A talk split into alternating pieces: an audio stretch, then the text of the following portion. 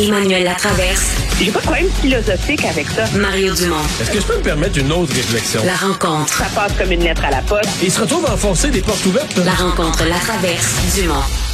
Emmanuel Latraverse se joint à Mario Dumont et moi. Bonjour Emmanuel. Bonjour. Alors, le PDG d'Air Canada qui euh, fait jaser aujourd'hui à propos du français. D'ailleurs, euh, Emmanuel, juste pour faire choquer un peu Mario, pour le partir comme il faut, on va réentendre cet extrait où, euh, questionné sur son incapacité à parler français, il a répondu, euh, ma foi, euh, de façon assez claire à notre collègue. Pierre-Olivier Zappa. Écoutons-le. Comment fait-on pour vivre à, à Montréal pendant plus de 14 ans et, et parler euh, un français qui est très approximatif? I can you redo that in English? Because I, I want to make sure I understand your question before I, I respond to it. Je préfère que votre euh, attaché traduise. Je pense qu'il a adressé la question de la langue un petit peu plus tôt aussi dans son allocution. Alors, si on peut passer à d'autres questions. How can you live in Montreal without speaking French? Is it easy? I've been able to live in Montreal without speaking French, um, and I think that's a testament to the city of Montreal uh, as Merci well. beaucoup. On va passer à d'autres questions. Oh, l'attaché... Ah, l'attaché de presse, abort, abort. Euh, on comprend qu'il n'y a pas de bullshit là-dedans. Lui, euh, il n'y a pas de politique. Il y a la- le français, il n'y en a pas besoin. Beautiful. C'est beautiful. c'est beautiful, Montréal. T'as pas besoin de parler le français. Non, mais c'est, écoute, c'est tellement odieux, ce truc-là. Parce que le, le niveau de mépris est stratosphérique. Ouais, c'est fou. C'est pas comme si le PDG d'Air, c'est pas comme si Air Canada était allé chercher le PDG d'American Air- Airlines qui débarquait d'Atlanta, là, tu sais. Ah, on comprendrait, là. Je te jure que le gars, l'Américain qui débarque d'Atlanta, il se serait pratiqué pendant des heures pour faire un petit paragraphe en français dans son discours et être intelligible. Là, on a un Canadien qui habite à Montréal depuis 14 ans. Il était VP d'une compagnie soumise à la loi sur les langues officielles et il se donne même pas la peine d'apprendre à parler et encore moins à parler phonétiquement. Parce que c'est ce qu'il y a de plus débile dans le truc en plus. C'est que dans son discours, il est incompréhensible quand il lit des mots en français. Écoute, là, c'est c'est incroyable. Parce qu'il aurait Non. pu, Emmanuel, très facilement juste dire, euh, ben, vous savez, à mon âge, c'est quand même difficile d'apprendre le français. Je travaille un peu dès que j'ai un moment, euh, mais c'est, c'est, c'est- je, je fais mon possible. Il aurait pu s'en sauver assez rapidement, mais il l'a, il l'a pas fait, donc il n'y a aucun intérêt. Non, mais. Mais c'est que tu peux pas rattraper en deux mois ton désintérêt depuis 15 ans, là. Non. Mais en même temps, la- la- il se rend pas compte non plus que la phrase qu'il dit, c'est pour les gens qui vont l'écouter, c'est l'insensibilité culturelle. Il se rend pas compte que ça, c'est enfoncer le clou, là. Tu comprends, avec la tête révitée, là, du clou. C'est-à-dire que tu dis, non, non, moi, on peut vivre à Montréal. là. Je vis à Montréal depuis 14 ans sans parler le français. C'est l'insulte suprême, là. Lui, il pense que c'est, il pense que ça va nous réconcilier, que les gens vont dire, ah, ben, Ah, ah, ben, euh, c'est donc ben le fun, Montréal. On peut vivre sans parler français. Donc, il se rend même pas compte. Non seulement il a pas appris la langue, mais il a même pas perçu les sensibilités de ce qui se dit, de ce qui se dit pas. De... Euh, Il comprend rien, mais ça, ça va remonter. euh, Emmanuel, toi qui connais bien euh, la politique fédérale, ça va remonter à Ottawa. Là, Là, aujourd'hui, Simon Jolin Ben, Barrette a réagi, mais c'est Madame Petit Pas Taylor, là, ma ministre préférée, là, elle va être interpellée là-dessus, elle. Mais non, mais là, ça pose un vrai problème pour Air Canada, ceci étant dit. Parce que rappelle-toi que dans son plan d'action et l'ébauche, la loi sur les langues officielles, que Mélanie Joly a déposé. Donc, il doit être redéposé et réadopté dans les 100 prochains jours. Pour contourner l'histoire là, d'assujettir la loi 101 là, aux entreprises fédérales, on a consacré un droit de parler français dans les entreprises à charte fédérale. Alors là, les employés d'Air Canada qui travaillent au siège social à Montréal avec ce PDG en vertu de cette loi-là qui doit être adoptée et des principes énoncés par le gouvernement Trudeau devraient avoir le droit de ne travailler qu'en français. Mais ils peuvent pas le faire parce qu'ils ne comprennent pas. Alors là, qu'est-ce qu'ils vont faire, tout ce monde-là, là? Alors, c'est, une... euh, Lui, il vient de donner du matériel, au- il vient de donner du matériel au blog pour six mois, là. Ben, il vient donner du matériel au bloc pour, pour six mois, mais il vient de causer, je veux dire, Air Canada, c'est auto-causer un immense problème. Et c'est, là que l'arrogance est sans limite. Parce que ce débat sur l'application de la loi 101 aux entreprises fédérales défraie les manchettes depuis plus d'un an. Donc, au moment où Air Canada a choisi de le nommer, Air Canada a décidé que cette volonté législative ne s'appliquerait pas à elle et qu'elle avait est tellement grosse et too big to fail qu'elle peut s'en foutre comme de l'an 40. Et elle peut revendiquer son droit au mépris du français au Québec. Alors, c'est, odieux.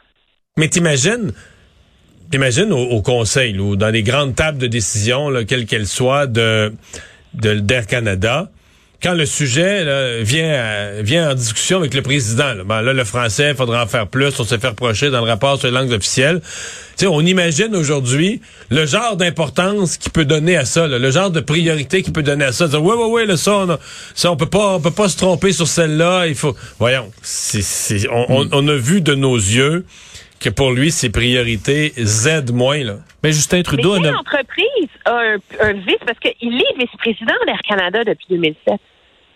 Et donc, depuis 2007, là, il nous dit qu'il n'y a pas le temps parce qu'il faut sauver Air Canada à cause de la pandémie.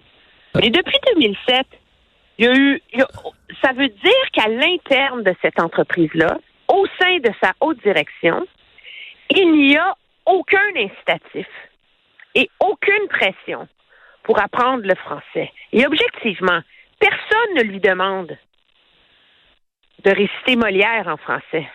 OK? Mais après 14 ans, il devrait être capable d'au moins comprendre une question et certainement de livrer une partie de son discours en français.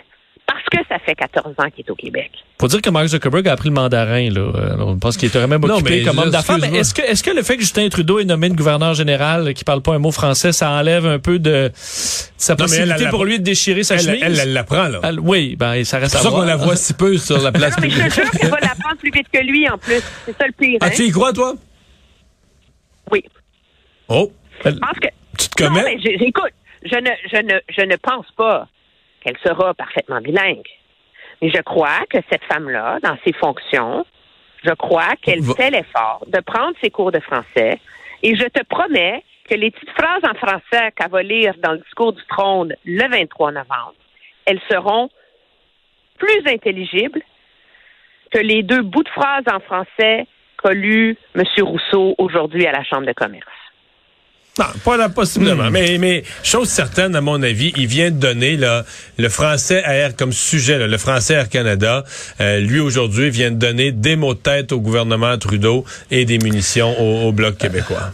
Bon. Parlons de- du gouvernement du Québec aujourd'hui. Christian Dubé, euh, Mario Emmanuel, qui a confirmé l'annulation de la vaccination obligatoire dans le milieu de la santé, mais il nous rassure que c'est pas c'est pas un échec, c'est pas un fiasco, parce qu'on Mais s'est rendu à 97 Alors euh, ça, ça va plutôt bien. Est-ce que vous euh, vous embarquez là-dedans? Non, non, voyons. Il y a, il y a une expression en anglais là, qui dit You put lipstick on a pig, it's still a pig. Tu mets du rouge à lèvres sur un cochon, c'est encore un cochon. La réalité, là, c'est que le gouvernement a reculé. Le gouvernement n'a pas été capable d'imposer la vaccination obligatoire. Je pense que tout le monde est d'accord qu'à la lumière des conséquences que ça aurait, on est capable de comprendre que c'est la bonne décision. Mais ça reflète l'échec du gouvernement Ben oui. à bâtir une stratégie qui lui aurait permis de réussir. Et ça, euh, il est pris avec.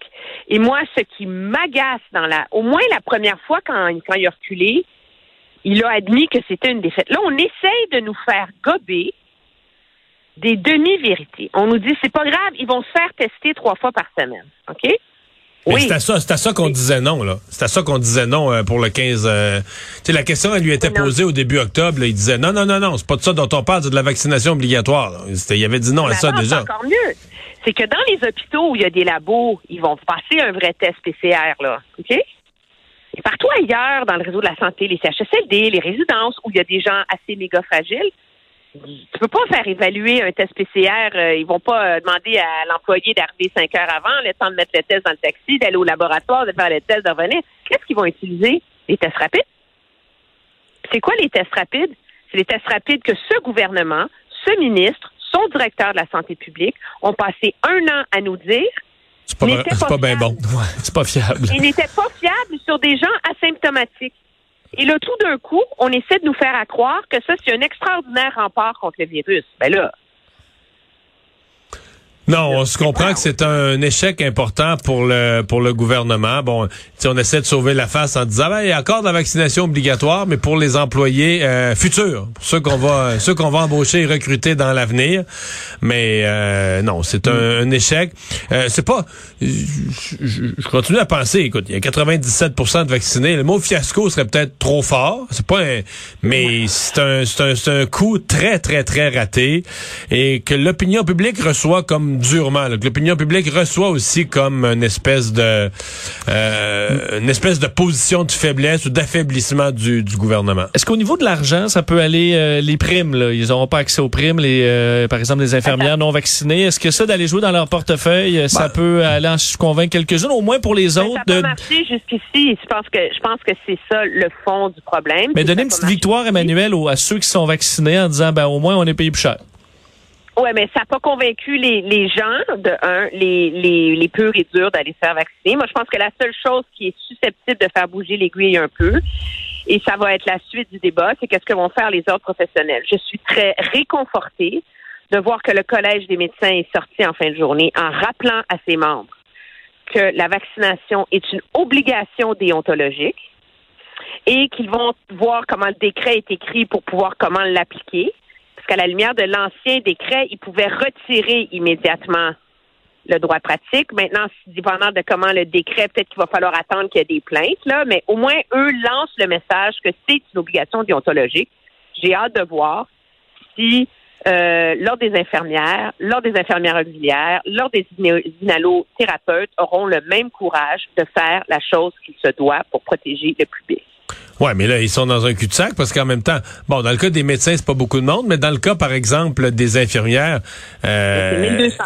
Oui, c'est ça, mais le ministre lui dit d'une certaine façon, ben moi, j'en ai besoin de ces 1200-là. Oui, mais eux, le, le, le collège, l'ordre des infirmières, est-ce qu'ils protègent le public ou ils protègent le réseau de la santé? Non, non, non. tu poses une excellente. Oui, oui, tu poses une excellente question, mais je te dis qu'ils vont être dans une. Euh, ils vont être entre l'arbre et, euh, et l'écorce, là, entre le, le, le, besoin du ministre qui dit, moi, je peux pas dans mon réseau, je peux pas m'en passer à l'heure actuelle, et la l'obligation la, la, déontologique que l'ordre pourrait vouloir faire appliquer. Euh, les suspensions, est-ce que ça, on a dit déjà, ça a commencé à certains endroits, les infirmières, par exemple, qui veulent pas aller se faire tester, ben là, très rapidement, ça, là, ça, on est intraitable. Ça moindre des choses, là. ça, suspendu sans ça. Pas le choix. ils ont commencé à le faire déjà, ce qui est quand même assez surprenant, c'est qu'on se demande ça fait quoi avant? On nous dit qu'il y a le dépistage obligatoire. Qu'est-ce qu'on faisait pour ce monde-là? Mais regarde, on mettra pas de l'huile sur le feu, là, je pense, mais moi, euh, je suis certaine que le ministre va allumer beaucoup de lampions pour euh, pour pas euh, qu'il y ait le cas isolé qui va défrayer euh, les manchettes. Parce que ce que de moi, ce qui me surprend, c'est que confronté à cette réalité-là, on est très vaseux. Il n'y a pas une commande de réorganisation de service, ce qui veut dire que techniquement, une infirmière non vaccinée ou une auxiliaire non vaccinée pourra travailler dans une unité de dialyse, dans une unité de cancérologie, en néonatologie, néonatologie. Oui, c'est ça. Euh, auprès d'enfants prématurés qui sont probablement les êtres les plus fragiles de l'humanité, dans un CHSLD auprès des patients les, les plus fragiles. Donc, on, on nous fait croire que, des tests mm. rapides, c'est la solution. Mais se faire tester même rapidement trois fois par semaine, ça, ça peut venir pesant. Hein. Peut-être qu'à la longue, il y a quand même... On euh, peut penser que des employés, parce que là, ils n'auront plus l'espèce d'obligation qu'ils détestaient. Il y a des gens qui, y a des gens qui aiment pas se faire euh, forcer ou se faire obliger quelque chose qu'à la longue, ils pourront se tanner de se faire tester et être frustrés de ne pas avoir le même salaire, puis qu'un beau matin, éclair de génie, vont se dire, ben, la chose la plus simple, là, ce serait euh, d'aller me faire vacciner. Il y en aura peut-être quelques-uns, il faut se croiser les doigts qu'il y en ait. Ce serait la seule chose positive qui pourrait émaner euh, de ce gâchis. Hey, Emmanuel, merci, à demain. Très bien, au revoir.